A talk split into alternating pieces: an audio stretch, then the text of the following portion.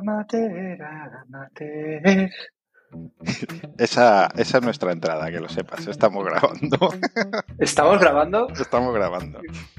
Calvocast, episodio 38.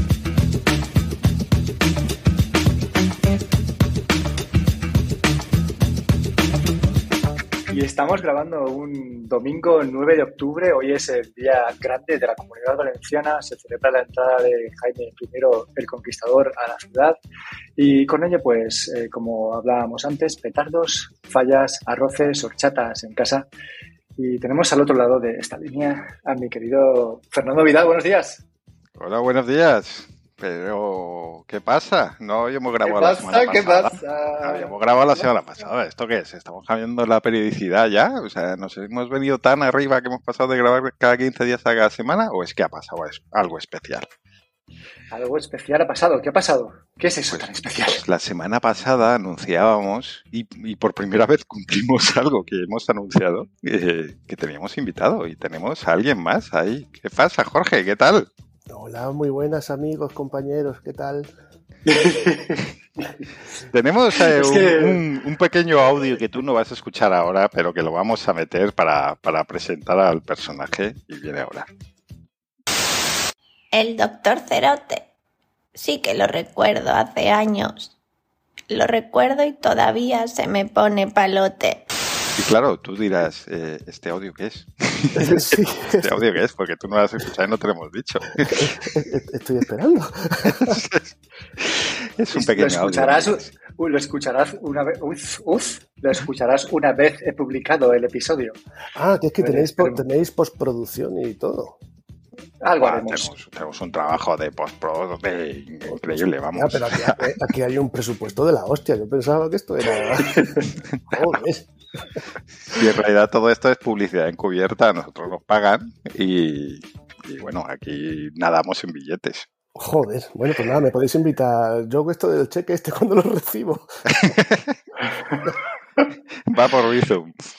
Va por Bizum. Vale, es que Bueno, tengo que decir, vale, antes de que prosigáis con las tonterías vuestras, que tenemos con nosotros al doctor Cerote, al grandísimo Jorge Fernández. Y esto a mí me retrotrae a como a 2012, 2000, sí, 2012, 2013, 2014, por ahí esa época en la que escuchaba eh, mis primeros podcasts y de los primeros, si no el primero, junto a Puro Mac, fue eh, el podcast de Serantes y compañía. Y ahora mismo, ¿sabes? En pleno 2022 me siento súper raro, tío, porque estoy grabando con Fernando Vidal y con Jorge Fernández, tío, dos bares y Doctor Cerote.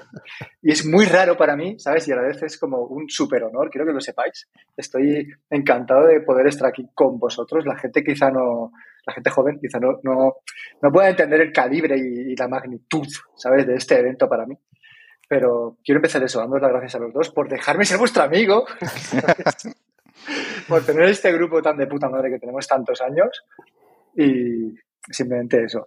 Súper contento, Jorge, de que estés aquí, de que estés eh, con tu resfriado también. Sí, no, Y- no soy, hoy no soy la mejor versión de mí, de mí mismo. Nunca la he sido, pero yo creo que hoy menos todavía. He de decir que te retrotrae tanto a esa época que te has escuchado uno de los capítulos en los que participó Jorge de Ser antes y día. Ostras. Pues no, lo intenté porque yo busqué el podcast de Serantes, pero no sé, o sea, no están los, los episodios donde sale Jorge, que son algo más posteriores a los primeros de, de Serantes. Y sí que hay algunos en los podcasts de Serantes, pero no sale Jorge. Sale Naku, sales tú, pero no están los del Doctor Cerote, tío. Y es una gran Oh. putada porque se, ha- se han perdido esos documentos. Alguien los tendrá quizás y nos escucha si tienes algún podcast donde salga Jorge, estaría muy bien que nos lo enviaras para poner algún corte o algo así, porque yo espero que esta no sea la última vez que vengas, Jorge, sino que sea la primera de, de muchas. Eh, eso ya dependerá de ti. Pero intenté escucharte, volver a, a esa época en la que tenía como 12 años menos, pero no, no ha sido posible, no ha sido posible. Es una gran pena, ¿eh? Para Yo mí. no, no, no, no podría y creo que ni quiero escuchar a mi yo de hace 12 años, que era eh, quizá menos gilipollas de lo que es ahora. Pero no, no, no, no me gustaría volver a, escucharme, sería un poco, un poco raro. Y yo creo que no he vuelto a grabar un podcast desde entonces. Y quedaste traumatizado. Eh, sí, así que yo sé que tenéis muy buenas críticas últimamente con el con vuestro podcast y, y espero que esto no haga decaerlas. no sé si tenéis es que da estadísticas, pues sacar unas estadísticas del antes y el después de hoy y, y vemos. Bueno, yo creo que ese acento almeriense lo único que va a conseguir es acercarnos al público de Murcia y de Almería. Así que todo va a ser bienvenido. Tío. Bien. Bueno, estás aquí por una razón eh, en concreto y es porque te hemos traído como, como deportista del grupo, ¿vale? Porque eh, Fer y yo estamos como, como ya muy, muy lesionados, muy envejecidos a nivel deportivo, pero tú sigues un poco en activo, ¿no? Y desde luego que si tenemos que, que hablar de alguien que haya corrido más kilómetros que tú, pues no lo vamos a encontrar. Yo, yo hace años que te conozco como ultramaratoniano, como eh, trail runner, como crossfitter, como, ¿sabes? Un- una persona multideporte. Y te hemos traído para que nos cuentes por qué te vas a comprar el, el Apple Watch Ultra y cuándo lo vas a hacer. Pues el, el, el cuándo, eh, ahora mismo me faltan, eh, creo que 990 euros. Eh, lo- los 9 euros esos creo que lo tengo por ahí. Entonces, por ahora ese es el gran problema. Y el segundo, el- me, tuve mucho hype al principio, me vine muy, muy arriba, pues como, como buen gadgetero que, que soy, pues cualquier mierda que lleve un botón y que tenga una pantalla con luz me gusta. Pero poco a poco se me ha ido bajando, conforme he ido leyendo y tal, y ya tienes los pies un poco en la, en la tierra y pensándolo, pensándolo bien en frío, no creo que sea para mí, como no creo que lo ha sido ninguno de los 10 Apple Watches que he llegado a tener en, la historia de los Apple Watch y que al final siempre los he terminado dejando de, de usar y yéndome a otro tipo de otro tipo de relojes. Entonces no sé si lo tendré, bueno sí, sí, lo tendré, pero probablemente lo tenga durante un breve periodo de tiempo para probarlo, para poder hablar de él eh, bien y lo dejaré, casi seguro. No creo que sea un reloj que se quedase en mi muñeca mucho tiempo. ¿Pero por qué? Porque eh, a ti siempre te ha gustado el Apple Watch, de hecho por eso eh, has tenido tantos, eh, pero los principales impedimentos que comentabas siempre eran que uno es un poco pequeño para lo que estás acostumbrado y dos, que la batería no te llegaba para cuando te ibas al, al monte a corretear cual, cual cabra por ahí durante horas y horas. Este reloj parece solucionar esos dos problemas puntuales. Eh, ¿qué, más echas en falta? Yo he de decir que no he visto mucho sobre el Ultra porque mmm, no porque me parezca bien o mal ese producto, sino porque no es para mí directamente. Es igual que no me informo sobre el Mac Pro. Eh, he visto un poquito por encima y ya está. Eh, entonces tengo, tengo esa duda de qué es lo que echa en falta a alguien que realmente lo, lo vaya a hacer para, lo vaya a usar para pues, correr durante horas y tal. Pues a ver, es cierto que una de las cosas que siempre he echado en falta era el tema de la batería y el tema del tamaño. A mí en mi muñeca se me veía muy ridículo siempre un Apple Watch. Eh, físicamente tampoco es que nunca me haya enamorado del reloj, no es una cosa que la vea y que diga, uff, qué maravilla. Entonces, esas cosas, la robustez también lo, lo, lo, soluciona, ¿vale?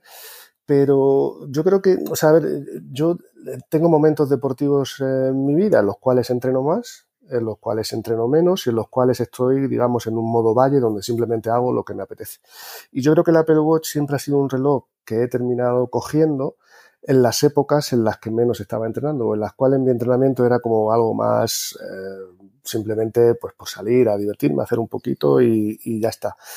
Eh, entonces, las épocas en las que he necesitado entrenar eh, más, he necesitado echar más horas, eh, es un reloj que a mí no, nunca me ha terminado de, de, convencer. Seguro que habrá un montón de gente que le sea suficiente, pero a mí, a mí no, no sé por qué. Esto yo creo que es como a lo mejor el que le gustan mucho los coches, seguro que un Tesla eh, le atrae porque está cargado de tecnología y hace un montón de cosas, pero seguro que si le das un Porsche, un 911 carrera de los años 80, ¿vale? Eh, es mucho más feliz y, conduce mucho mejor, ¿vale? Y yo creo que con los relojes me ha pasado exactamente igual. El Apple Watch, yo cuando salgo a, entrenar, me gusta un poco eh, desconectar. Y es cierto que llevar un, Apple Watch o un smartwatch siempre te hace, aunque tú lo puedes llegar a configurar para que no te, te moleste, pero a mí interiormente me hace sentir de que realmente al final eh, sigo con lo mismo de siempre, que es enganchado a la tecnología, tengo que estar pendiente de si me llega una notificación, de si no, ya te entra el decir, bueno, pues eh, le voy a mandar un mensaje a mi mujer diciendo que llego más tarde. Es como que te quita un poco de ese momento que tú tienes para, para ti. Y entonces por eso va por, va por épocas.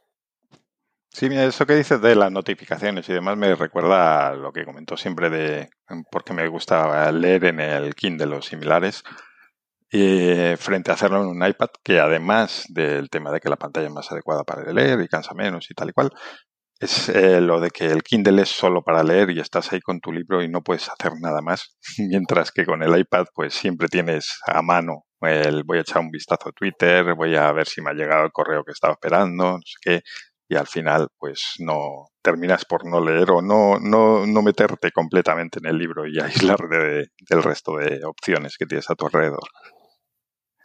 Pero aquí lo que pasa realmente, Jorge, es que eh, nos conocemos los tres. Y eso es un problema. ¿Sabes? Porque nosotros nos conocemos y los demás saben más de lo que nosotros necesitamos que nosotros mismos. ¿Vale? Y eso es como es como un mantra que se va repitiendo con el paso del tiempo. Entonces, Jorge, sabemos que Fer, o sea, y yo sabemos que tú quieres un Apple Watch y que el Ultra es probablemente el único que ahora mismo, evidentemente dentro de los Apple Watch, puede colmar todas tus necesidades, ¿no? Eh, pero quiero que nos cuentes, sobre todo a la gente que nos escucha, ¿Cuáles son tus últimos hitos a nivel deportivo? ¿Qué es lo último que has hecho en los últimos años a nivel deportivo? Para que la gente pueda entender un poco por qué puedes necesitar un ultra y no un reloj normal. Pues, a ver, em, yo llevo, perdonad, eh, que tengo un resfriado encima. Em, yo llevo ahora mismo mm, como tres años o una cosa así, donde tampoco em, hago el deporte que me pide el cuerpo, ¿vale? Eh, entonces he estado, em, salgo a correr cuando me apetece, salgo a montar en bici cuando me apetece, he tenido épocas en las que he estado escalando, he intercalado el deporte en un gimnasio con el, con el CrossFit y sobre todo mucha, mucha montaña. Yo años atrás sí que he hecho ultramaratones, pero ahora puedo llevar, pues sí, tres años o una cosa así que no lo hago. Eh, porque no me apetecía, porque no tenía eh, tiempo. Es, el hacer ultramaratones requiere de, bastante tiempo de entrenamiento y ese tiempo tienes que quitarlo de algún lado. Del trabajo no lo puedes quitar, eh, te lo tienes que quitar entonces de la familia y no, pues, pues no, no, no, he preferido no hacer, no hacer eso. También lesiones y tal. Entonces, em, digamos que ahora estoy en un momento en el cual en otras ocasiones me podría encajar bien un, Apple Watch, porque como digo, no tengo, no tengo algo en el futuro que tenga que, tenga que entrenar. Pero creo de verdad, me paro a pensar y pienso por qué todas las veces he terminado eh, quitándome de encima el, Apple Watch y entonces em, creo que me apetece probarlo, porque me apetece probar cualquier tipo de tecnología que, que salga, pero estoy seguro que no se quedaría en la muñeca mucho tiempo. Estoy completamente seguro. Yo tengo una curiosidad y es cómo ha influido el lanzamiento del Ultra al resto de marcas. Entonces tú comentaste que para cuando al principio estabas más eh, centrado en, comprarte el Ultra, decías que lo primero que tenías que hacer era vender el Garmin que tienes, que es bastante caro. Eh, quiero saber si lo pusiste en venta y, si, que si afectó la salida del Ultra. Quiero decir, si, si, viste interés en ese Garmin o si de repente nadie quería ya ese tipo de relojes, porque todo el mundo quería un Ultra y no es lo que se lleva ahora mismo. Eh, ¿Qué ha pasado ahí? A ver, está puesto en, en venta y el interés es cero. ¿Vale? Uh. Eh, sí, lo que pasa, a ver, yo no sé si el interés es cero porque ha salido el Apple, el Apple Watch Ultra o el interés es cero porque ahora mismo la economía está en un momento eh, complicado y la gente yo creo que ese, este tipo de, compras que son bastante caras eh, se, las, se las piensa un poco, un poco más, ¿vale? Yo realmente yo mi Garmin no lo vendería, yo tengo un Garmin Epix 2, es un reloj caro, es un reloj que en Estados Unidos es más caro que un Apple Watch Ultra, porque eso es curioso. Este Garmin Epic 2 que yo tengo, hablo de PVP, ¿vale? En eh, España son 999 euros y en Estados Unidos son 999 dólares. pero un Apple Watch Ultra en Estados Unidos son 799 y aquí son 999 euros, ¿vale? Con lo cual es, curioso el, tema este. Em, entonces, a ver, yo creo que habrá mucha gente que cuando ha salido el Apple Watch Ultra eh, se lo haya comprado, usuarios de, Garmin hablo, ¿vale? Hmm. Eh, que se hayan comprado este tipo de relojes, pero creo que habrá muchos que con el tiempo eh, volverán atrás. ¿Vale? Yo creo que te están vendiendo el Apple Watch Ultra como un reloj que es para em, ultradeportistas, ¿vale? Eh, pero yo la sensación que tengo por lo que veo en YouTube, en Internet y demás, es que lo está comprando gente que ni es ultra ni casi es deportista. ¿vale? Creo que simplemente es gente que quería un reloj con más batería y un reloj eh, más grande y otro será por modas o lo que sea. Pero no veo a, a grandes ultra deportistas de los que yo sigo con este tipo de relojes porque, bueno, creo que ahí Apple ha hecho una publicidad muy, muy buena, te lo, te lo vende, bueno, como solo Apple sabe venderte las, eh, las cosas. Eh, pero no creo que sea un, un, reloj para ultradeportistas ni para llevarlos al límite como ellos te lo quieren eh, hacer ver. Es que te lo hacen ver así, pero a la vez yo creo que tampoco es lo que pretenden, porque no creo que su público sea un nicho tan pequeño como la gente que hace ultramaratones o actividad ultra, entre comillas, en, en, en, general. Ellos se lo quieren vender, es algo aspiracional. Es el ejemplo que se ha puesto muchas veces estos días de las GoPro. Es como para gente que quiere comprar esa experiencia, pero que no va a hacerlo. Eh, y como bien decías, eh, gente que simplemente quiere pues un Apple Watch más grande, con más batería, o incluso gente que quiere el más caro que haya. El, ¿Cuál es el mejor reloj eh, que me ofrece Apple en este momento? Es este, pues este es el que compro. Lo cual viene unido además con el hecho de que han salido, ha salido el S8, que es igual que el S7, que es igual que el S6, quiero decir, no tienes la alternativa, em, digamos que no llama demasiado. De hecho, yo lo que estoy viendo es que en general al menos en mi entorno así más cacharrero, el S8, pues muy, muy poquita gente lo está comprando. Sí, no, si, si te das cuenta, el vídeo de la publicidad te muestra a un chico en una montaña súper alta, con nieve hasta las rodillas, con una ventisca y una tormenta del, del copón, o te lo venden con, un, eh, con alguien que está eh, buceando. Eh, yo sinceramente, si, si fuese a esos entornos, nunca me fiaría de un smartwatch, ¿vale?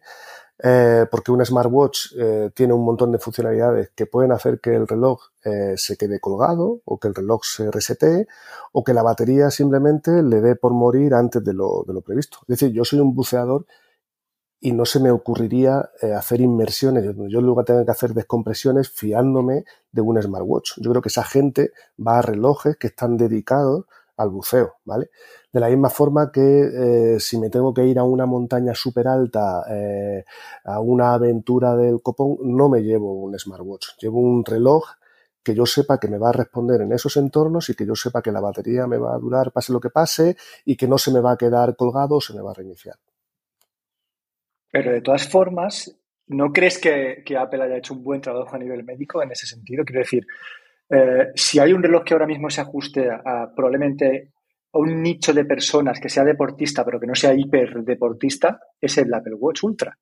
Y a ti te encajaría como polla al culo, tío. O sea, entonces ahora mismo una persona que se va al monte, que se coge la bici, que se va a nadar y que necesita sobre todo horas de autonomía y un buen GPS, eso te lo va a dar ese reloj, y que luego además a ti te encanta ir sin el móvil y ahí puedes tener tu tarjeta LTE. Entonces ya puedes hacer llamadas, pues responder mensajes siempre que quieras, ¿vale? Lo tienes como algo que, es un anexo, pero que puedes utilizar o no. Y luego la parte médica, tío, o sea, si, si hay una empresa que no te digo que sea la más fiable del mundo, pero que sí que se preocupa mucho porque sus productos sean lo más fiables posibles, es Apple.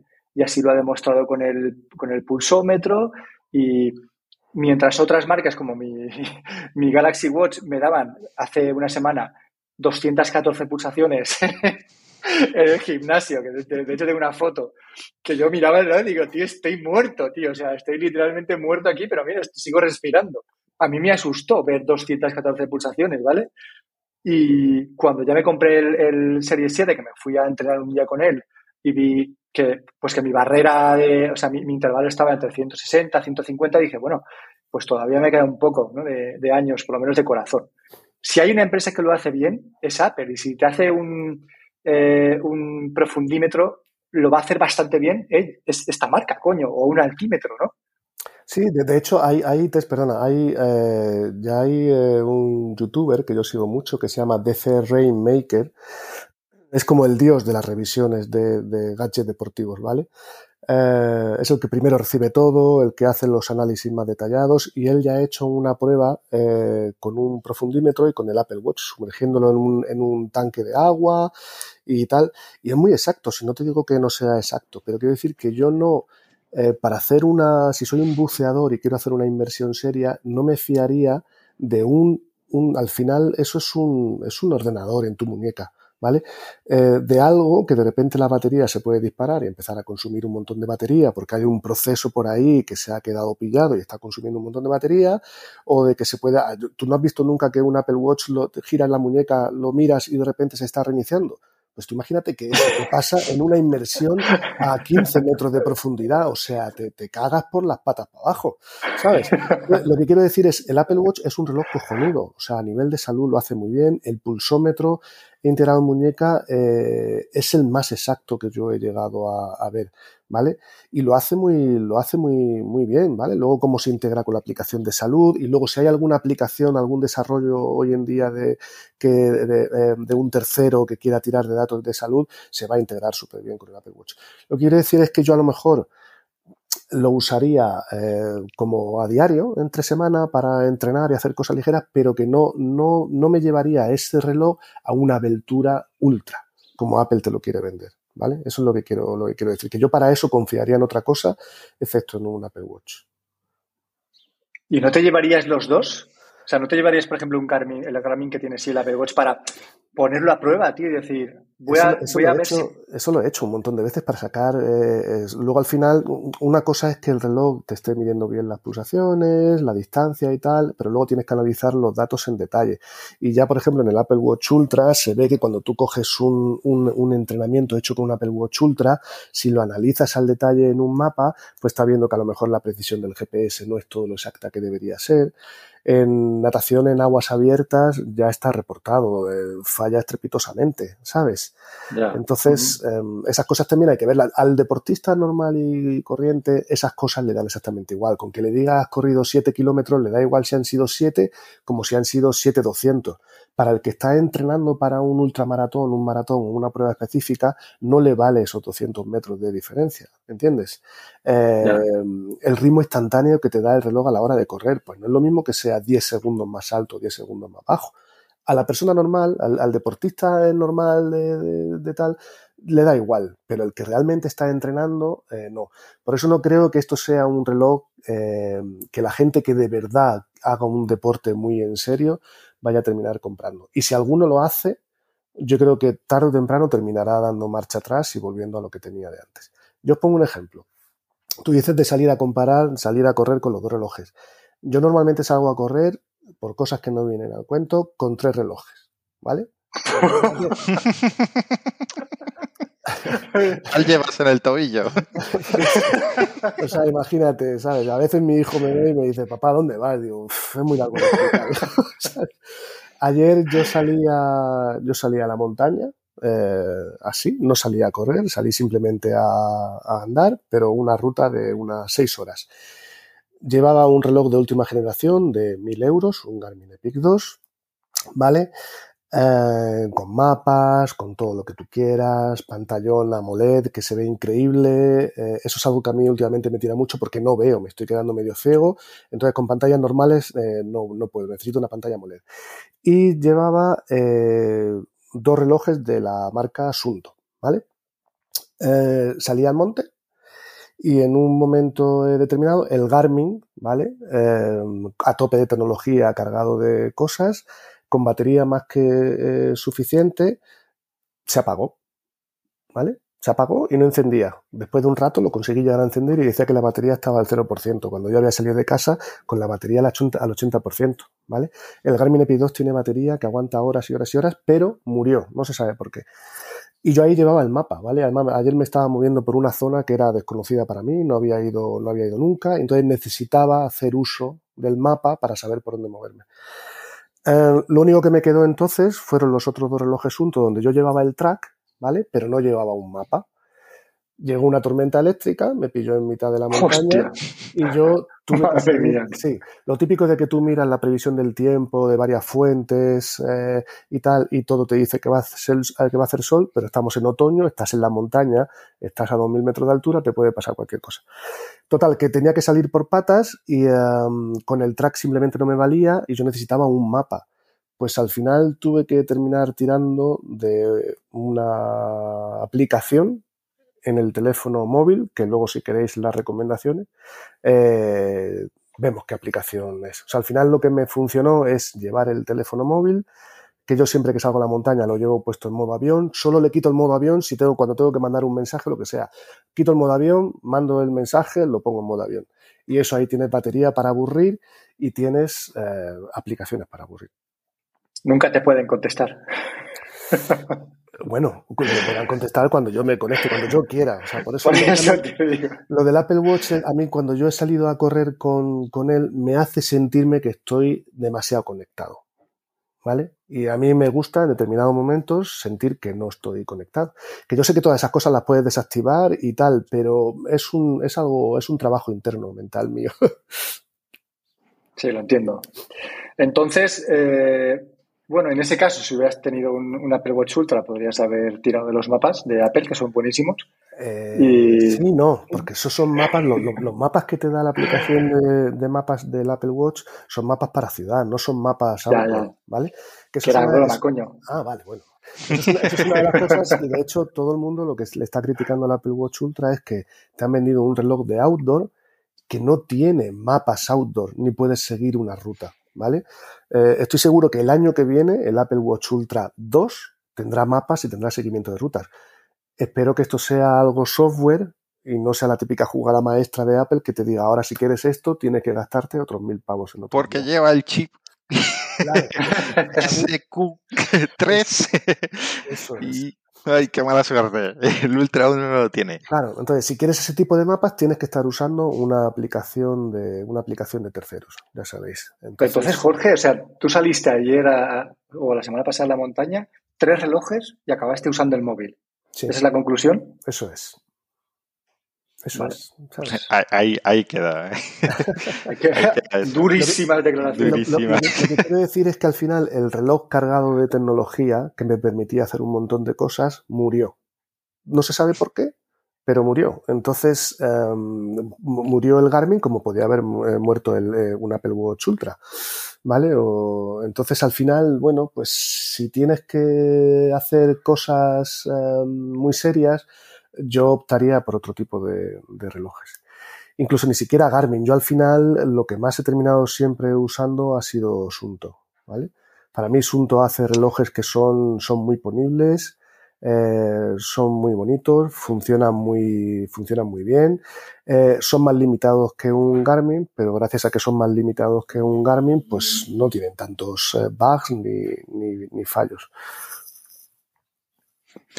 Es decir, para irme, para irme a la montaña a hacer cosas serias, eh, prefiero terminar tirando de algo que sea menos eh, complejo. Y ojo, me encanta el Garmin Epix, es una maravilla como se ve la pantalla, los mapas y tal, pero bueno, pues como veis, pues falla, como todo. Ya. Digo, decía que la conclusión que saco de todo esto es que Fer y yo vamos a tener una Watch Ultra. que es más para nosotros. porque nosotros somos gente que quiere proteger su watch. Exacto. Porque además veo que te has, unido, te has unido a mi equipo, Lucas. Pero espera, que lo que quiero decir es que sobre todo esperamos que nuestro Apple Watch Ultra tenga el modo Pilates, ¿vale? Que es lo que... lo que más vamos a usar. Ostras, ahí, he terminado. En, ese mundo estoy yo ahora mismo. En esa, parte, de mi vida, que es la de ir a clase de pilates con, con gente que, la edad. Bienvenidos a los cuarenta y tantos. Ya te digo. Decías, Fer. Digo que te, que te has unido a mi equipo de proteger el, el Apple Watch, ¿no?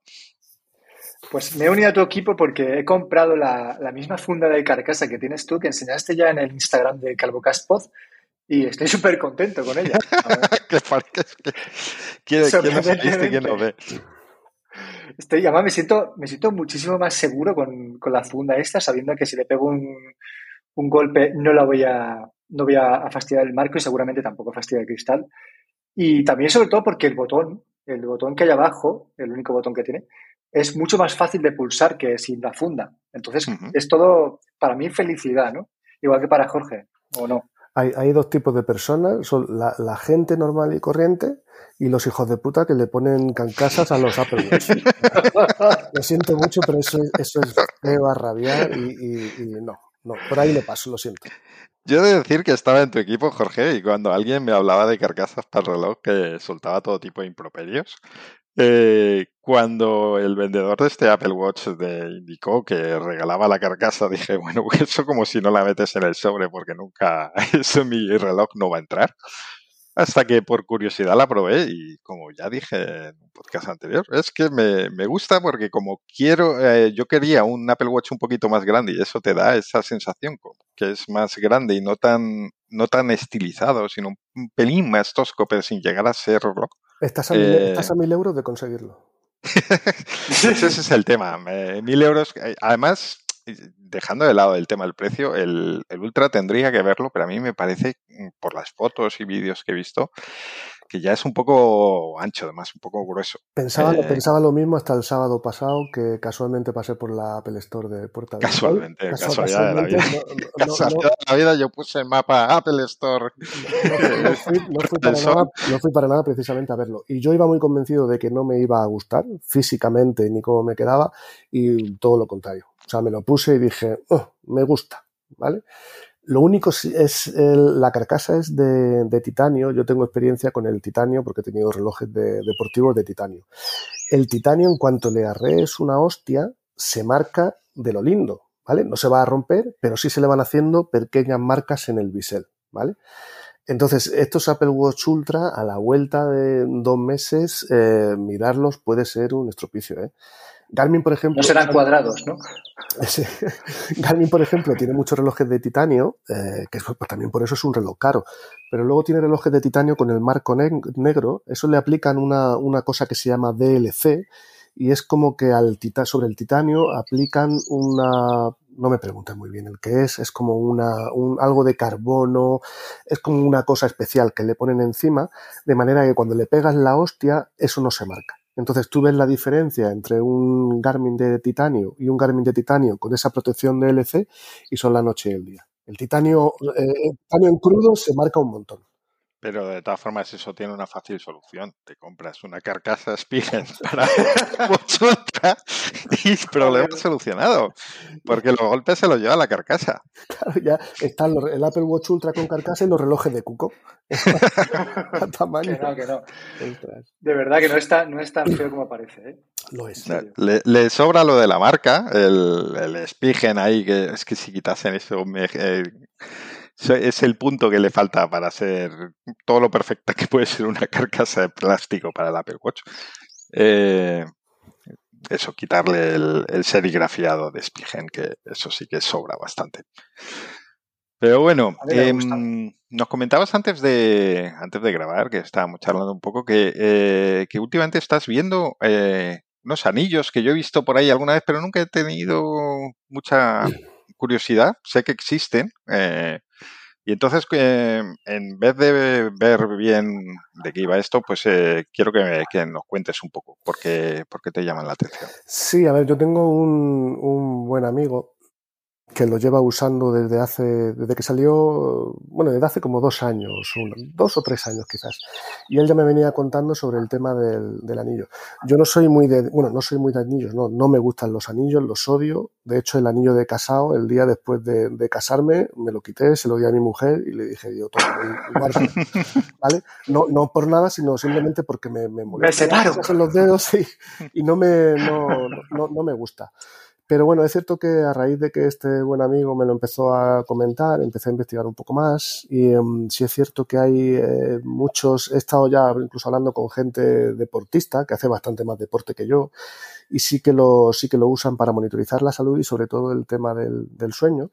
Entonces hay uno que es el más vendido y que es el casi muchos bloggers de, de YouTube y tal eh, lo llevan, es el Oura. Um, Oura, la web es ouraring.com, creo que se, creo que se llama, ¿vale?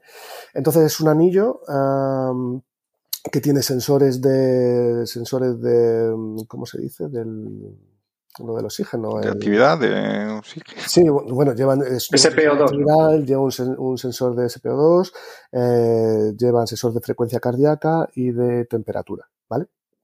Entonces, eh, eso está, te detecta, este tipo de anillos te puede detectar la actividad que estás eh, haciendo y entonces luego sobre todo hace una monitorización del sueño bastante, bastante completa y en base a eso al día siguiente te da pautas sobre tu salud, cómo está y sobre si estás preparado para entrenar más o entrenar menos. Y entonces es cierto que eso está guay porque al final con eso te conviertes un poco en agnóstico de relojes, ¿vale? La putada de que un día tengas un Apple Watch, la semana siguiente tengas un Garmin, a la otra tengas un Sunto, luego vuelvas a un Apple Watch, que es en mi, mi vida así en los últimos años, es que al final todos los datos están desparramados, ¿vale? Y no tienes un sitio centralizado donde tú puedas ver una fotografía eh, de muchos meses atrás. Y yo creo que esto lo puede, lo puede suplir, porque al final tú llevas tu anillo, tu anillo es el que se encarga de monitorizar la, la salud y da igual el reloj que lleves puesto en- encima. Entonces, bueno, mm, no lo sé. Eh, mi mujer dice que no le gusta y ya me ha dejado caer lo de, ah, este anillo sí y el de casado no. ¿no? Entonces, no sé Mala si- cosa, ¿eh? No sé si me apetece tener un problema en ese sentido. No suena bien. Sí, pero el dispositivo está chulo. Eh, si visteis, la semana pasada eh, fue el maratón de. La semana pasada o la anterior, el maratón de Berlín. Eh, Eliud Kipchoge, que ya lo habréis eh, visto, es un keniata, llegó a batir el, el récord de, de maratón y él lo lleva, él lo usa. Y eh, aparte de porque será embajador. Pero no es porque le paguen, ¿no? No sé si será embajador de la marca o, o- o no, pero, pero hay por ahí post eh, en blog donde habla del uso que él le da, él y otros, y es interesante. Es interesante. A mí lo que más me llama la atención, eh, además de que te da la posibilidad a la gente que tiene relojes normales y que le gustan los relojes, eh, puedes volver a recuperar el reloj, aunque bueno, ya ir con reloj, anillo y no sé qué puede ser demasiado, pero eso ya cada uno. Eh, lo que me llama la atención es que si el anillo eh, lo veo como más preciso, eh, me explico. El Apple Watch eh, cambia la precisión de la medición en función de dónde lo colocas. Eh, de hecho, mm, siempre te dicen que deberías colocarlo un poco separado del hueso de la muñeca y yo creo que la gran mayoría de la gente no lo hace. Y se nota, ¿eh? O sea, hay mucha diferencia, y te lo digo porque lo pude comprobar la semana pasada haciendo un test sobre llevar el, el reloj dos dedos por encima de la muñeca o no. Y es brutal la diferencia. Y, pero claro, Es que entonces no se llama reloj, ¿eh? Claro, claro, pero es que na- na- Se nadie, llama brazalete, tío. na- nadie lo lleva así porque es incómodo y no es estético, Claro. ¿vale? Pero es que realmente ahí es donde se mide, donde se mide guay y lo pude comprobar. Yo decía que no, pero la semana pasada me bajé del burro y tuve que dar mi brazo a torcer. En cambio, el anillo eh, lo veo, pues lo vas a llevar bien. Si te, o el anillo te queda bien o no. O, sea, Sí. o es tu talla o no. Pero una vez que es- si es tu talla, pues lo- Sí. se supone que lo vas a llevar. Bueno, tampoco sé. Dicen que la- luego dicen resulta que que, la- que tiene la- que ir en la- la segunda. La medición de la frecuencia cardíaca ahí en ese punto de los niveles de oxígeno es muy, es muy exacta, ¿vale? Por lo que, por test que he estado viendo de comparativas y tal, es bastante exacta. Además, esta gente lo hace muy bien, pero cuando tú compras el anillo, eh, claro, tú no sabes cuál es la talla de tu dedo. Entonces lo que te hacen es que te mandan a casa una, una réplica en, no sé si será en plástico o en qué tipo de material, del anillo en diferentes tallas.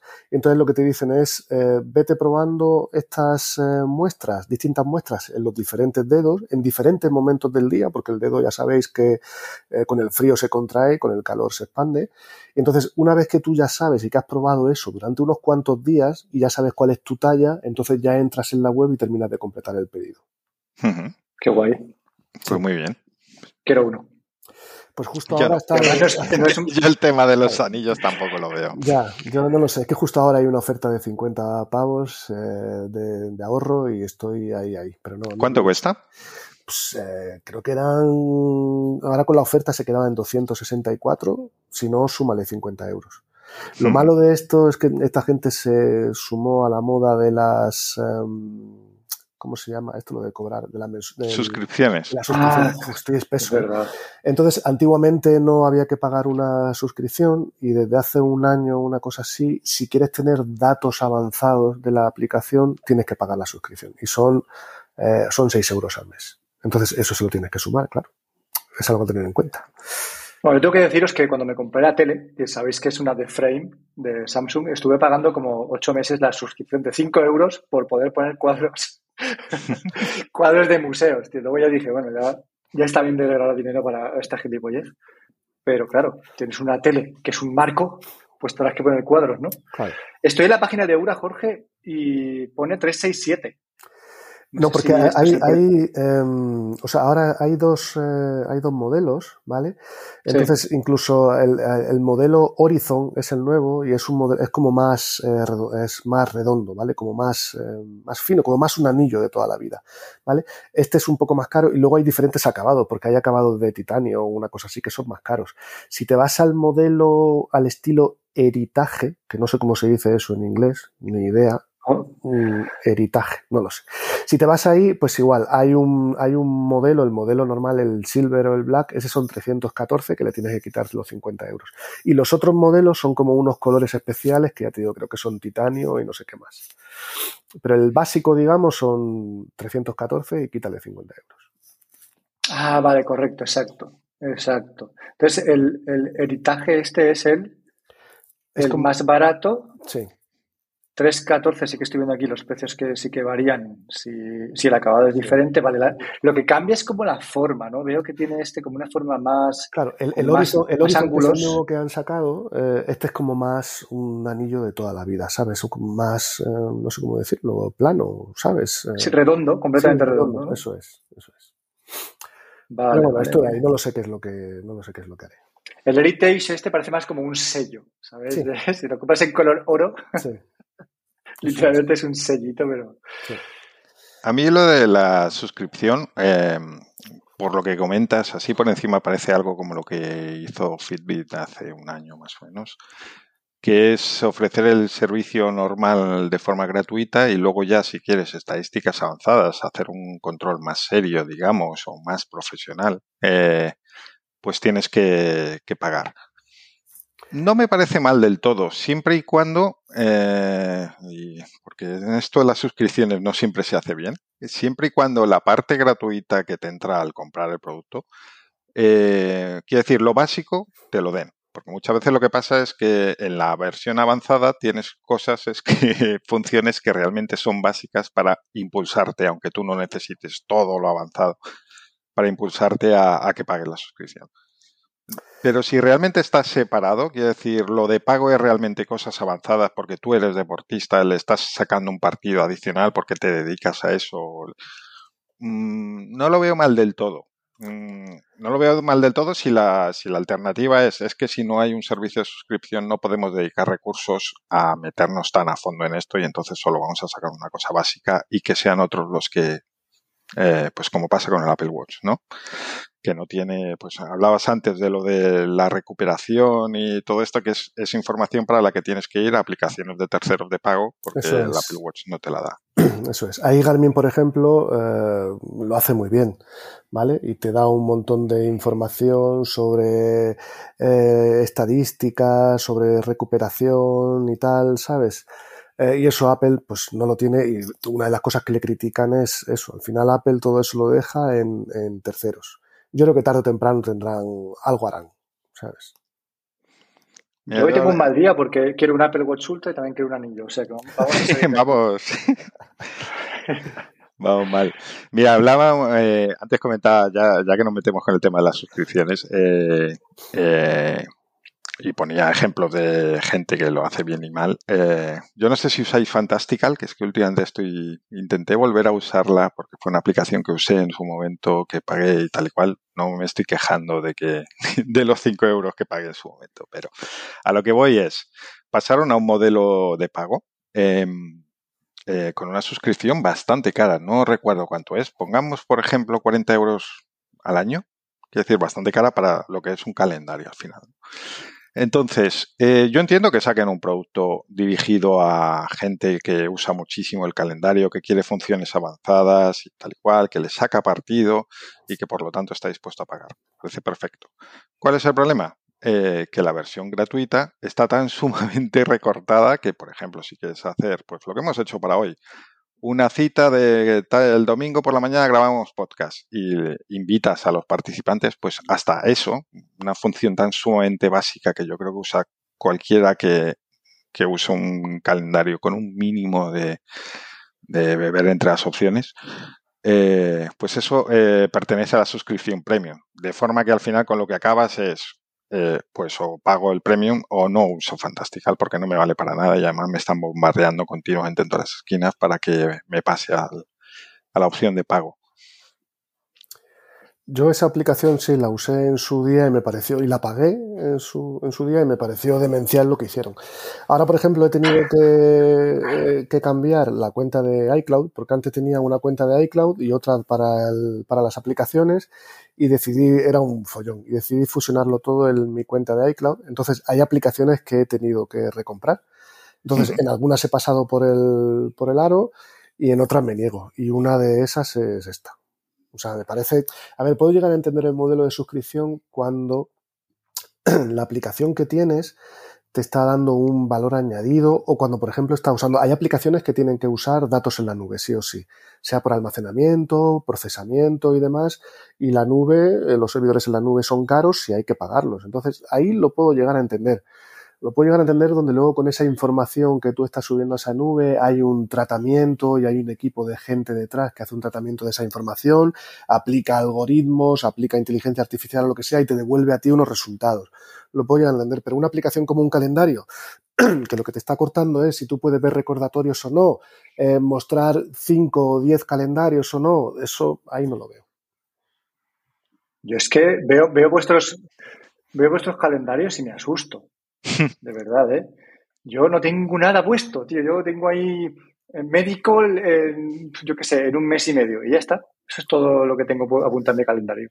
Yo sí. No tengo citas, no tengo vida. Un usuario intensivo de calendarios y de tareas compartidas con mi mujer. Claro, yo es que yo, pero lo hago pero con la voz. Eh, cariño, vamos a hacer esto. Comunicación en casa, ¿no? no necesito un calendario que le llegue una notificación y diga, y yo qué sé, vamos a sacar al perro.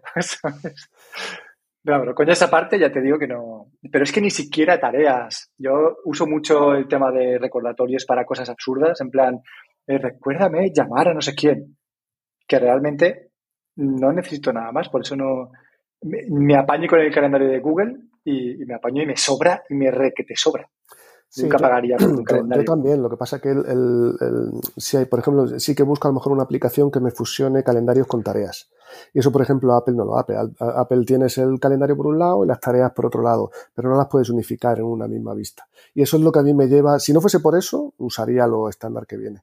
Pero porque necesito eso, al final tengo que ir a buscar una aplicación de terceros y a día de hoy lo que estoy usando es Google Calendar porque ahí puedo ver calendarios y tareas y lo tengo todo fusionado. Y es simplemente por la vista, el poder verlo todo eh, unido en, un mismo, en una misma vista. Y ya por terminar con temas suscripciones, eh, ¿vosotros usabais el cliente de, correo Spark? No. No. sabéis lo que es, ¿no? sí, que, se ha actualizado, ¿no? Esta semana. Sí, tenían un. Es de Riddle, una empresa bastante conocida en iOS. Eh, y tenían un cliente de correo muy bueno. Eh, yo empecé a usarlo hace poco, ya lo había probado algunas veces, pero no terminaba de enamorarme. Seguía usando Outlook para ellos, que me gusta bastante. Y hace poco eh, me terminó de convencer, me pasé a él y yo estaba con la mosca detrás de la oreja porque decía, este es un producto muy bueno. Aquí el planteamiento era el contrario. eh, el cliente está muy bien, em, te están ofreciendo un producto, están cogiendo tu correo y a mí me pone nervioso que no me pidan nada a cambio, porque solo tenían una suscripción un poco extraña para equipos de trabajo, que dices precisamente el correo en las empresas es donde tienen servidores Exchange, donde tiran de Outlook, vamos, y es más raro que una empresa, no sé que sea una empresa joven, pequeña tal y cual, use algo como el correo de Spark. Vamos, que no veía que eso fuese sostenible. Entonces, hace poco anunciaron una suscripción, eh, lo cual me pareció bien en principio, eh, y encima que sacaban aplicación para Windows, que para mí era súper maravilloso porque por fin iba a poder tener el mismo cliente en todos mis dispositivos. Claro, ha habido, ha habido gente que no le ha gustado nada esto porque, eh, uno, mm, pues añadir una suscripción donde no estaba y que además es una suscripción que no es barata, son 70 euros, creo recordar, al año. Y si eras usuario anterior, eh, te la dejan en 40 y pico, 48 puede ser. Y luego, además, sobre todo, el principal problema es que mm, quizás por haber sacado la aplicación de Windows, eh, lo que han hecho ha sido, mm, pues no sé técnicamente lo que hay ahí, pero parece ser como una aplicación web, eh, una web app, más o menos, con esteroides, pero no lo suficientes, de forma que lo que era un cliente nativo para Mac, que está muy bien, ahora está recortadísimo eh, como una aplicación que no tiene casi comunicación con el sistema, no tiene las integraciones que tenía antes y que le faltan funciones súper básicas. Como por ejemplo, pues eh, yo me quejo, Emilcar también se ha quejado de eso, de que no puedes imprimir un correo. Imprimir o guardar como PDF, que es concretamente lo que, yo hago. No puedes imprimir las entradas del cine de, de estos que quedan que no, que no te aceptan el, añadir al wallet. y estás perdidísimo. Entonces, claro, se produce una situación muy extraña donde cuando pasan a cobrarte, lo que tienen es un producto bastante peor que el que tenían cuando te lo daban gratis. Entonces vamos a ver cómo evoluciona la cosa, pero la verdad es que está... Yo cuando lo anunciaron, por eso de tenerlo en Windows, dije, bueno, pues esta suscripción a lo mejor sí que la pago. Eh, pero luego al probarlo lo que he visto es que precisamente las funciones que son de pago, estas avanzadas que entran en el plan premium, digamos, son las que yo desactivo porque no es mi forma de gestionar el correo y que encima el cliente no es lo que, lo que era o lo que se decía que era en Mac, porque yo en Mac no lo usé. Eh, entonces, pues bueno, no pinta muy bien la cosa, a ver cómo, cómo, evoluciona. La gente no, la gente no es tonta, ¿sabes? Entonces, cuando dejen de, de, usarlo y de comprarlo, pues se darán cuenta de que han metido la pata. Yo creo que hay muchas empresas que se han pasado al modelo de suscripción que no tenían por qué y lo han hecho porque han visto que es una forma de tenerte enganchado mes a mes y de ir sacándote la pasta poco a poco, ¿sabes? Y es la moda. Me gusta el modelo de suscripción. A mí, a mí no me disgusta el modelo de suscripción, pero creo que se están pasando pues, lo que decimos, demasiadas empresas, empresas que no deberían pasar y que llega un momento que tienes que elegir. Que una cosa es pagar una aplicación que te gusta y dices, bueno, venga, ¿cuánto hay que pagar? Y la pago y ya está. Eh, pero estar todos los meses diciendo, eh, teniendo que replantearte, ¿de verdad tengo que pagar tantas suscripciones o puedo? Eh, Luego nos quejamos, ¿no? Si no fue BMW el que sacó un coche hace poco y que si quieres calefacción en el asiento o una cosa así, tienes que pagar una suscripción o algo así. Sí, correcto. Que es ya el, yo creo que es el ejemplo perfecto del absurdo al que está llegando esto un poco. Que te venden el coche con todas las funciones, pero luego eh, activas o desactivas con, con suscripción. Las tienes que desbloquear. Yo decía lo de me gustan las suscripciones porque ya sabéis que que mi newsletter se ha pasado al modelo de suscripción y gratuita a la vez. también, Cuando hace seis meses me acuerdo de estar hablando contigo, Fer, en el podcast, de decir, es que tenemos muchas suscripciones y hay que dejar de pagar por cosas que tal. es que soy una caja de sorpresas, tío. Así es mi vida.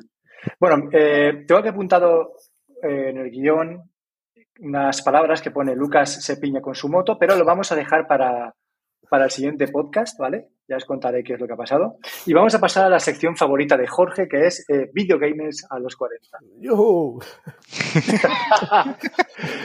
Aquí es cuando, cuando, cuando, os estoy escuchando me voy abajo a la pestañita de, de decir pasa, para adelante, para adelante, para adelante. Pero tenemos capítulos y estoy ahí yo después de grabar un rato marcando los capítulos, úsamelos, por favor. No sé, lo que pasa es que normalmente os escucho en el trabajo y ahí tengo Spotify en el, en el ordenador y yo creo que ahí lo de los capítulos no sale. No, no sale, no. Claro, por eso. Efectivamente.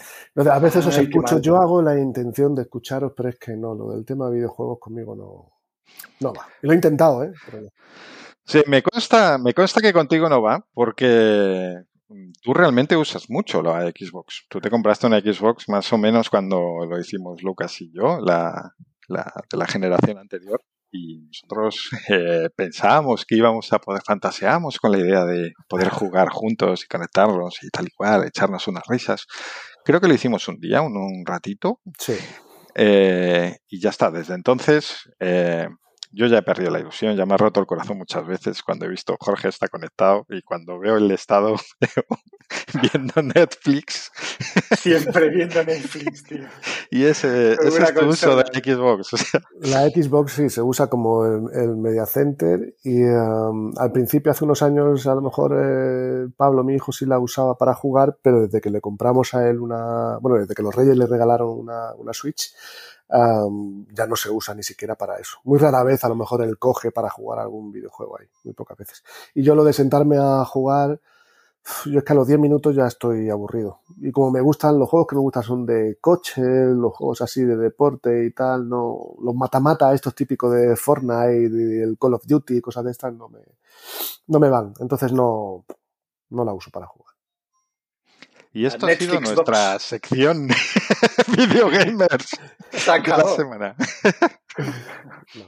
Bueno, pero pasamos a recomendaciones. Tenemos un montón de cosas aquí, pero un montón, un montón además. Así que si queréis ir empezando, que ya llevamos una hora de episodio. Mira, pues voy yo con una, para romper el hielo con una rapidita. Eh, la semana pasada dije que Substack permitía añadir RSS, que estaba bien para añadir algunos suelto. El problema es que los RSS se usan cada vez menos. Entonces tú a veces vas a un blog y no lo tienes fácil para conseguir el feed, para añadirlo al cliente que quieras usar. Entonces, pues una de las recomendaciones de hoy es Get RSS Feed URL, que lo que hace es, una extensión para Chrome y similares, que eh, le pones pues este blog y él te devuelve la, el, enlace del RSS. Y ya está, así de fácil. Vale, Jorge. Eh, a ver, pues yo como he venido a hablar de deporte, como como experto en la materia, voy a recomendar una, una, aplicación, ¿vale? Para, normalmente, a ver, eh, suele haber distintas plataformas deportivas eh, suele estar Strava, eh, luego está Garmin, está Asunto por un lado, está eh, Street por otro lado, en fin, hay una infinidad de, plataformas deportivas donde la gente suele subir datos. Entonces, para la gente que está cambiando mucho de reloj, que una PC entrena con una cosa y otros días entrena con otra, al final lo que gusta es tener, digamos, todos los datos distribuidos en todas las plataformas. Y eso es un coñazo hacerlo de forma manual. Hay una aplicación para, para iOS y para Android no, creo que para, no, para Android no, es solo para ellos, ¿vale? Que se llama Run Gap, eh, Run de Run y Gap de... De, de Gapo, de Gapo, venga, dilo. Gap, de Gapo. Entonces esto es una aplicación donde tú das de alta todas eh, tus plataformas y puedes configurar la sincronización automática de cualquier entrenamiento entre todas las plataformas, ¿vale? Él coge un origen y al final lo mueve a destinos. En, en Android está, creo que se llama Sync My Track, creo que había. ¿Vale? Esta de iOS es de pago, no sé si eran, se paga cada cuatro meses, tres, cuatro meses, si eran como tres euros, una cosa así, pero vamos, bien pagados, ¿eh? O sea, es una, una delicia de aplicación. Curioso. Vale, Fer. Yo no, como tenemos varias, eh, la otra que tenía la dejo para el próximo capítulo y os dejo ahí hacer un cara a cara a vosotros dos. Pues Sigue tú, Jorge, porque yo tengo una cuenta de Instagram que va a ser como una respuesta a otra cuenta de Instagram tuya. Vale. Pues antes os hablaba de la aplicación que me salvó el culo prácticamente ayer, ¿vale? Y es una aplicación que llevo usando ya desde hace unos cuantos años y que descubrí a una blogger española que se había ido a hacer la transpirenaica ella sola. Em, es una aplicación checa, ¿vale? Que se ve que allí es muy, muy famosa. Es como un Google Maps, pero, pero que, se, que nació allí, ¿vale? Esta, la aplicación se llama Mapi, terminado en Y, punto CZ, o sea, Cataluña, Zaragoza, ¿vale? Esto es una aplicación, tiene aplicación, es para iOS, es para Android e incluso para, para web es una aplicación que permite, eh, o sea, hacer un seguimiento de si sales a correr, puedes darle al estar y te va a medir los ritmos y demás. Eh, si sales a la montaña, si sales a montar en bicicleta. Y lo bueno que tiene es que tiene unas capas de mapas outdoor que incluyen eh, los senderos, ¿vale? a nivel de, de, sendero y eso es súper importante. Y lo bueno es que esos mapas los puedes descargar offline para usar con el teléfono en modo avión, ¿vale? Entonces, eh, yo es una aplicación que siempre la descargo, siempre llevo el mapa de, el mapa de España entero eh, descargado. Y como decía ayer, yo normalmente cuando salgo a montaña el teléfono está en modo avión, lo enciendo cuando tengo que usarlo. Y esta ayer fue la que me permitió sacar el, mapa de la zona en la que, en la que estaba, ¿vale? Eh, sin tener conexión, porque encima la zona en la que estaba no había conexión a Internet. Y con ese mapa ya me pude crear un atajo para salir por patas de donde estaba metido, ¿vale? Una aplicación muy buena y que es eh, gratuita. Yo me pregunto, la, si las carreteras sabemos que hay un coche de Google o un coche de Microsoft o un coche en general con una cámara que te hace los mapas. O sea, ¿quién hace los mapas de senderos, tío? ¿Hay una persona con una cámara en la cabeza andando por la, por la montaña? Hay varias, hay varias fuentes. Eh, hay fuentes. ¿Cómo se hace eh, eso? Hay fuentes estatales y luego yo creo que hay, pues la Comunidad de Madrid tiene su equipo de gente que se encarga de marcar los, eh, los senderos y demás. Pero sí. Y luego eso se centraliza, claro. Bueno, luego hay aplicaciones que lo que hacen es coger la información de distintas fuentes y crear sus propios mapas. Y otra cosa que es muy útil hoy en día son lo que se llaman los mapas de calor, entonces los mapas de calor son muy importantes porque lo que, lo que eh, miden es por dónde la gente se mueve en bicicleta o por dónde corre o por dónde eh, eh, va haciendo trekking. Entonces cuando tú ves que mucha gente está pasando por un mismo sitio, aunque no haya sendero, tú ya sabes que por ahí mm, habrá un sitio por donde hay camino. pasar. Eso es el camino. Eso es satelital.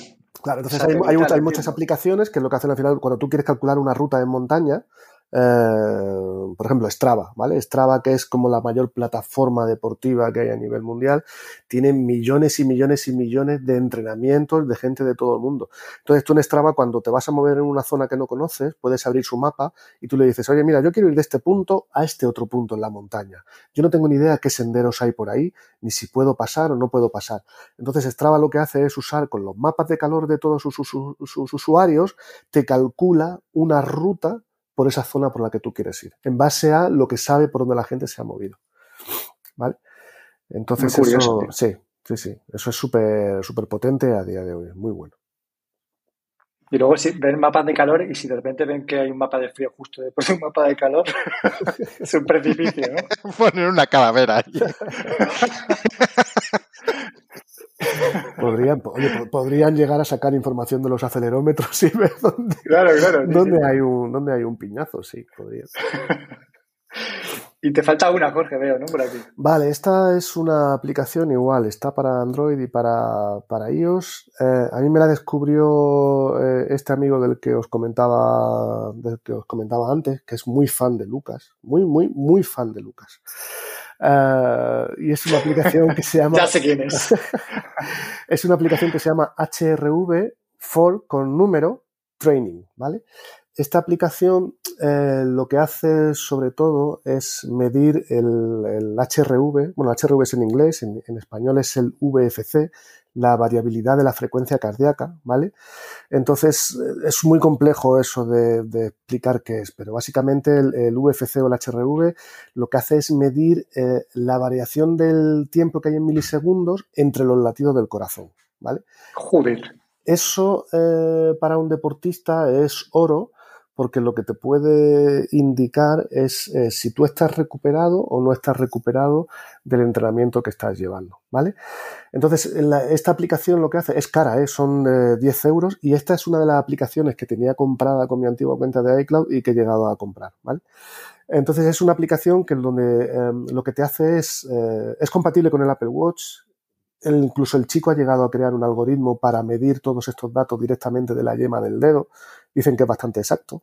Pero yo al final lo uso todas las mañanas. Tengo una cinta, el típico, la típica cinta de pulsómetro de toda la vida. Yo la tengo aquí en la mesita de noche y por la mañana, en cuanto despierto, antes de levantarme, me la pongo y me relajo tres minutos, dejo que él mida sus, sus datos.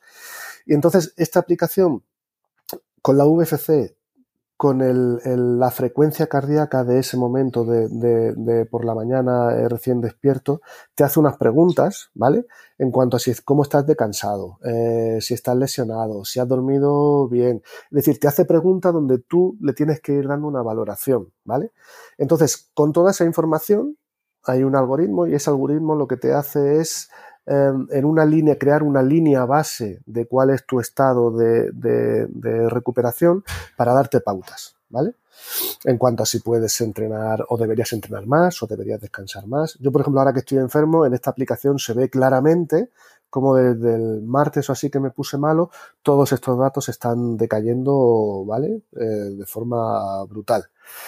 Entonces, em, esto apoyado con esas preguntas que te hace, eh, da información muy valiosa, ¿vale? Es muy buena. Está hecha por un chico que se llama Marco Altini, ¿vale? Si lo buscáis por Google, tiene un medium, que eso es oro puro en cuanto a, en cuanto a salud, a frecuencia cardíaca, a, rendimiento deportivo. Y en Twitter es bastante activo también y publica mucha información. Echarle un vistazo al que le guste. Y yo creo que esta es la, la, los ultradeportistas, el que realmente al final se deja el pellejo entrenando o realmente está mirando por su salud, pues a lo mejor no se gasta tanto mil pavos en un reloj, pero sí en 10 euros en una aplicación de estas. Hablando de variabilidad de frecuencia cardíaca, tengo una duda que siempre he tenido, que no sé si tú como deportista sabrás eh, solucionarme, y es que yo tenía entendido que esa variabilidad, es decir, cuando entendida desde el punto en que tú cuando duermes, por ejemplo, tienes 45 eh, pulsaciones por minuto, ¿vale? Y cuando haces ejercicio, en un máximo tienes 190.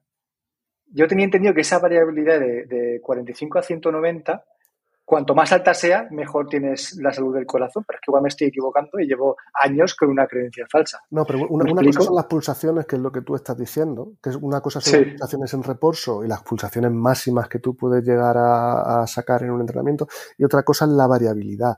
La variabilidad lo que hace es medir es que te digo, es algo muy complejo, pero por resumirlo es como la variación en milisegundos que hay entre los latidos del corazón.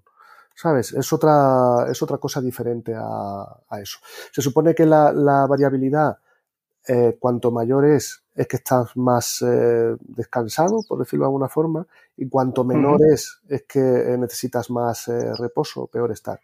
Y luego otra cosa es la frecuencia cardíaca en reposo, que evidentemente una persona que, que entrena mucho, la frecuencia cardíaca en reposo que suele tener es muy, es muy baja. ¿vale? Medida por la, por la noche. Normalmente la gente que no, eh, no entrena tanto, su, su, frecuencia cardíaca en reposo es más alta.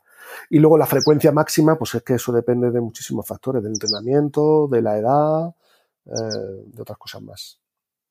Ya, pues yo siempre he pensado eso, es que, que cuanto mayor es el número entre el mínimo y el máximo, más salud de corazón tienes, ¿no? entre comillas. Ah, y luego, lo que tú comentas ser, sí, podría ser una, una, forma de verlo, porque el, el, máximo es, el, en una prueba de esfuerzo, si tú estás llegando a 195, por decirlo de alguna forma, es un, entiendo que es un buen indicativo. Y si luego en reposo estás teniendo 40 y algo, esa diferencia, no soy ningún experto, ¿sabes? Pero sí, se puede llegar a entender como un, una de las variables que se pueden ver en cuanto a cómo de saludable está uno. Sí, podría ser. Y luego comentas que desde que estás enfermo tu variabilidad de frecuencia cardíaca es, peor, ¿no? Digamos. Y quiero que, la gente se dé cuenta de que cuando pasa por un, proceso viral, por ejemplo, o, bacteriano, cuando está enfermo, cuando tiene fiebre, las pulsaciones en reposo son bastante más altas que si no estuviera enfermo. Entonces es curioso porque yo me di cuenta de esto, creo que lo comenté, cuando estaba incubando el COVID, me di cuenta la misma mañana que todavía no tenía síntomas eh, específicos de nada, pero que notaba como que mi corazón estaba mucho más acelerado que de normal. Y ya por la tarde empecé con síntomas, empecé con fiebre, pero sin embargo por la mañana aún estaba bien, bastante bien, y diciendo, hostia, tengo el pulso como muy, muy elevado para, para estar sentado en la silla de la oficina, ¿sabes? Y, efectivamente, luego ya me puse enfermo, tío. Es curioso como el cuerpo te, te antes, ¿no? De que, de que sientas nada en concreto, ya te está diciendo que algo pasa. Así que, mira, me parece muy curioso este tema. Voy a seguir yo. Quiero recomendar una cuenta de Instagram que se llama Belleza Falsa y que ha tenido algunos problemas en los últimos meses porque se ve que tenía algún cierre, eh, ha tenido muchas quejas de influencers. Y es porque esta cuenta, Belleza Falsa, se dedica a recopilar el antes y el después de las famosas. Y ahí es cuando te das cuenta, cuando te das cuenta de que vives en una mentira, ¿sabes? De que de que ni somos tan guapos como parecemos y luego en realidad ni somos tan feos. Uno de los casos que más me flipa, que lo tenéis en la cuenta de Instagram, es el de Sara Carbonero. No sé si recordáis cómo era antes, pero yo digo Sara Carbonero y seguro que os viene a la cabeza eso, la Sara Carbonero de ahora, ¿no? Con esa cara de... Ojos grandes, ¿no? la boca grande que tenía, esos labios Exacto, ¿no? prominentes, sí. Correcto, una boca ahí bien, carnosita, pero esos ojitos como de, de perro triste, que eso no lo ha cambiado. Pero Hace años, tío, antes de operarse la boca, era. O sea, tenéis que verlo, tío, porque es, es otra persona. O sea, es, es, es que es otra persona. Y luego salen muchos, bueno, muchas fotos de, influencers, de famosos, del antes y el después. Y hay que darse cuenta de cómo, cómo de alguna manera, eh, estandarizamos ya a, las personas y después de verlas mucho tiempo ya con, con la, el retoque hecho, pues como que no, que pensamos que son así, ¿no? Es como que te acostumbras ya a ver a la persona y siempre en tu cabeza la, imagen es de que esa persona es así. Pero nada que ver, ¿eh? O sea, hay cada personaje, tío. ¿Cómo nos toman el pelo? Es que esto a mí me molesta, tío. Yo soy una persona que está muy en contra de la cirugía estética. No me gustan las personas que se operan la boca o los pechos, en fin, eso ya lo hemos hablado. Y te das cuenta, tío, de que, de que las famosas y las influencias están ultra retocadas, desde los pómulos, los labios, desde las narices, los dientes. los dientes es una locura, tío. El tema de las fundas o las carillas o... Buah. A mí no me parece mal. Yo creo que si tienes dinero y a ti hay algo en tu cuerpo que no te gusta, sí es cierto que creo que hay eh, gente que se le va un poco la mano.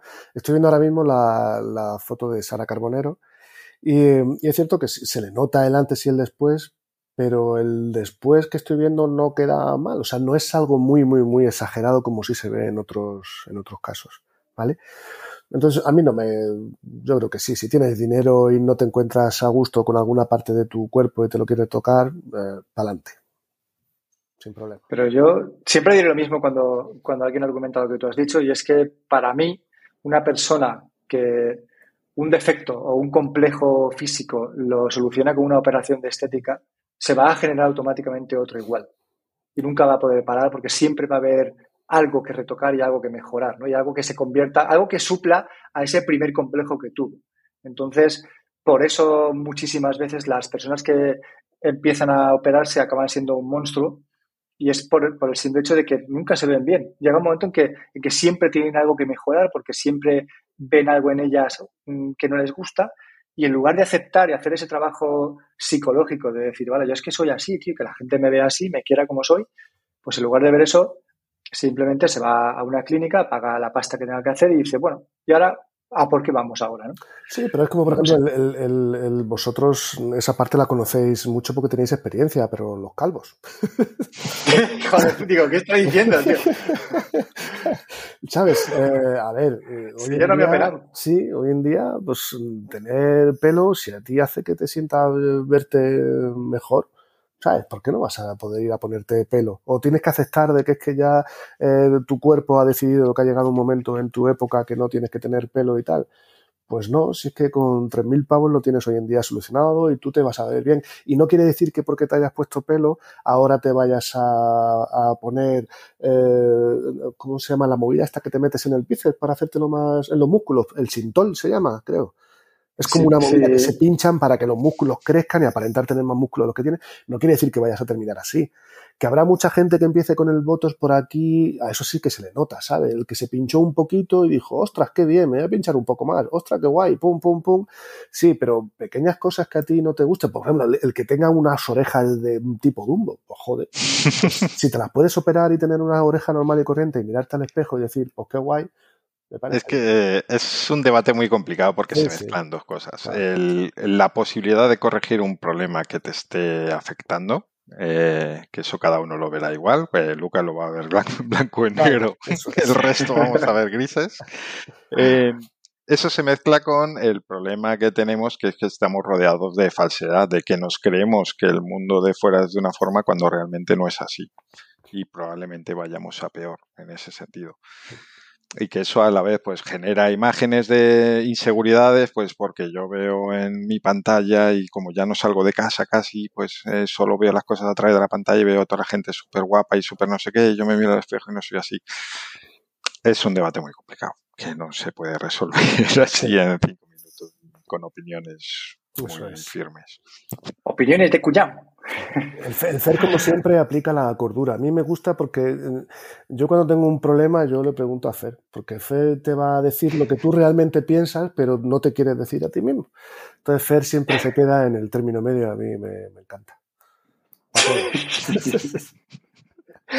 bueno, Jorge, tú tienes, tienes una... la reseña. Tienes una, cuenta de Instagram que responde un poco a la mía, ¿no? Sí, a mí yo la sigo ya desde hace tiempo y me tiene loco. Eh, se llama, a ver si lo digo bien, Influencers, en plural, in the wild. Eh, no sé cómo se traduce esto al español. Eh, a lo salvaje, influencers en su entorno salvaje, una cosa así. Fer, tú que sabes más de esto que yo, pues me ha dejado ahí el Indiewell, no, ahora mismo no se me ocurre muy bien, pero bueno, es ahí en su entorno, sí. Bueno, pues es una cuenta de Instagram, eh, no sé si tendrá en Twitter, pero vamos, seguro que en Twitter enlazarán a Instagram, y es todo seguido, Influencers in the Wild, W-I-L-D. Y esto lo que hace es, em, ya sabéis que hoy en día es lo más normal es ir por la calle y encontrarte a alguien que esté grabando un vídeo chorra para su TikTok o para un reel de Instagram, eh, entonces es el típico que va por la calle, se está encontrando ese momento y lo graba con su móvil, ¿vale? Entonces es una cuenta donde publica eh, todos esos vídeos que la gente graba a otra gente grabándose vídeos para TikTok y demás. Y se ven cosas muy, muy, muy, muy curiosas. Echarle un vistazo.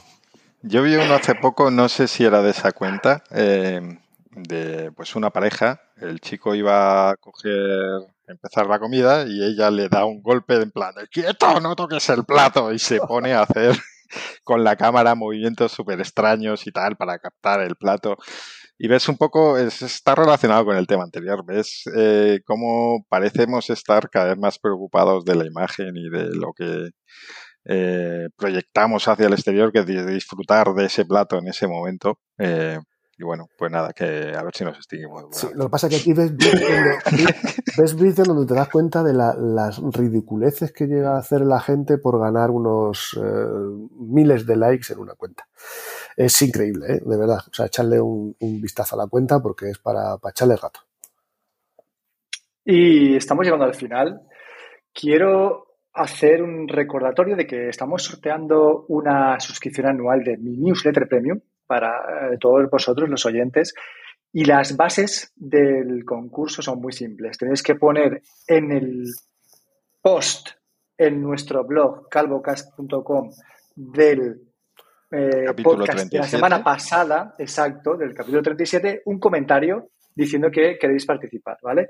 Esto lo resolveremos. Ya lo está diciendo mal, ya lo está diciendo mal. Poner un comentario, cualquiera. Si no queréis participar por cualquier motivo, lo decís. Y si no, estáis dentro. Vale, pues eso, poner un comentario y ya estáis dentro. Y si luego no la queréis, pues mm, no me hagáis ese feo. Esto lo resolveremos el domingo 16 de octubre. Haremos un sorteo que seguramente colgaremos en, nuestra cuenta de Instagram y ahí podréis ver eh, quién de vosotros tres.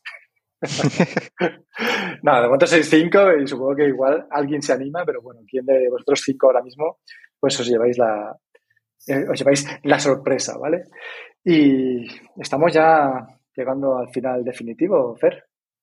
Pues sí, eh, nos hemos alargado un poquito más, como siempre, pero hoy realmente merecía la pena. Eh, Muchísimas gracias, Jorge, por haber estado con nosotros, que por fin te hemos convencido y a ver si te animas alguna vez más a, colaborar aquí, a, charlar un rato al final. Eh, y mientras le damos al rec y lo escuchan cuatro más.